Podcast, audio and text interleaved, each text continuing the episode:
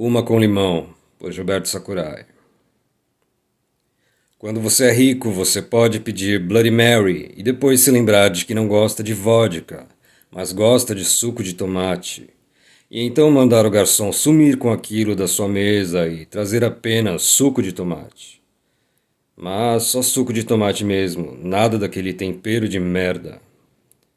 Acontece que eu não sou rico nem de espírito então encosto no balcão do restaurante lanchonete aqui do lado e peço uma com limão. Do velho, claro. Ao mesmo tempo em que me serve, o sujeito fica esperando que eu mande parar de encher o copo, o que nunca acontece. Ele para quando falta mais ou menos um dedo e meio para a coisa transbordar. Pago e viro. Não sinto descer queimando, não. Sinto engulhos, não sinto nada e tampouco sei o que sentir algo ou nada realmente quer dizer. E o amigo, ao pegar para lavar o copo, tão logo eu o coloco sobre o balcão, de sobrancelhas arqueadas, me olha por cima dos óculos de grau e comenta: Filho, nunca vi ninguém da sua idade virar uma pinga desse jeito. A não ser que tenha nascido ontem, ou algo assim, compreendo que a atuação ruim é para me fazer cair fora e encher o rabo de cachaça em outro lugar. Portanto, atravesso a rua. E agora estou num boteco lanchonete que fica na entrada daquela que é conhecida como a Galeria do Reggae. Peço uma com limão. Como eles não têm do velho, encaro a vomitante, musa dos destruidores de lares. 51. Uma péssima ideia, baby. Na rua, acendo o cigarro. Nada como cigarro após uma pinga com limão. A fumaça descendo seca e rasgando tudo, do jeito que eu e sei lá mais quem gostamos. Fico de olho numas gostosas que passam por ali. Preta, branca, o diabo que for, magra, gorda, puta beata, tanto faz. Todas são interessantes, todas têm bucetas e tetas e cus e todo o resto que importa mais do que bucetas e cus e tetas. Porém, nem sempre. Fim do horário do almoço. De volta ao trabalho. Galeria do Rock ou grandes galerias para velha guarda, como preferir. Pegue a escada rolante da entrada da 24 de maio, desça, vire o pescoço para o lado esquerdo e verá uma loja toda rosinha com roupas e coisinhas fofas na vitrine. Sujeito com autoimagem negativa, lendo jornal e usando roupas que não combinam com o lugar, mastigando chiclete como se mastigasse a si mesmo. Muito prazer.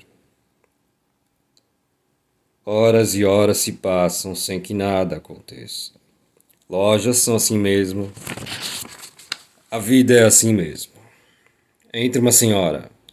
Ela torra o meu saco olhando e perguntando absolutamente sobre todos os produtos. Não compra nada como é de se esperar. Finalmente se aproxima do balcão. Bale. Tá bravo comigo, mocinho? Mocinho é o caralho. Pisca em neon na minha mente. Não digo nada. Apenas olho fixamente em seus olhos, que são como duas pocinhas de mijo. Tá bravo só porque eu estou olhando tudo e não comprei nada. Não, não é isso, senhora. Você vai à igreja? Ela pergunta, pegando em meu braço, com mãos geladas. Seus olhos como cagadas frescas de pombas. Não. Ah, meu filho, por quê? Porque a minha religião, o satanismo, não permite. Pronto. Sai toda esbaforida e começa a dar escândalo em frente à loja, fazendo o sinal da cruz, cuspindo, segurando em seu colar de terço e batendo na vitrine, gritando: Filho do demônio! E outras coisas que os esquizofrênicos fazem igualzinho. O segurança aparece e leva ela para fora. Se não fosse velha, é provável que tivessem aplicado nela a técnica secreta do chefe da segurança da galeria do rock. Rasteira seguida de costa de antena de rádio comunicador. Não que eu não aprecie religião na vida de uma pessoa, só não aprecio na minha.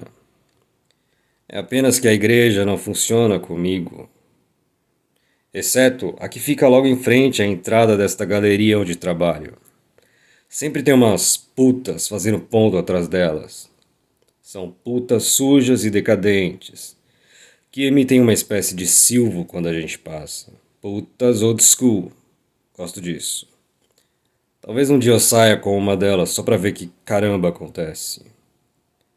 Lembro que uma vez vi um japonês decrépito indo com uma que era o dobro do seu tamanho para um hotel daqueles de 15 reais a hora ali do lado.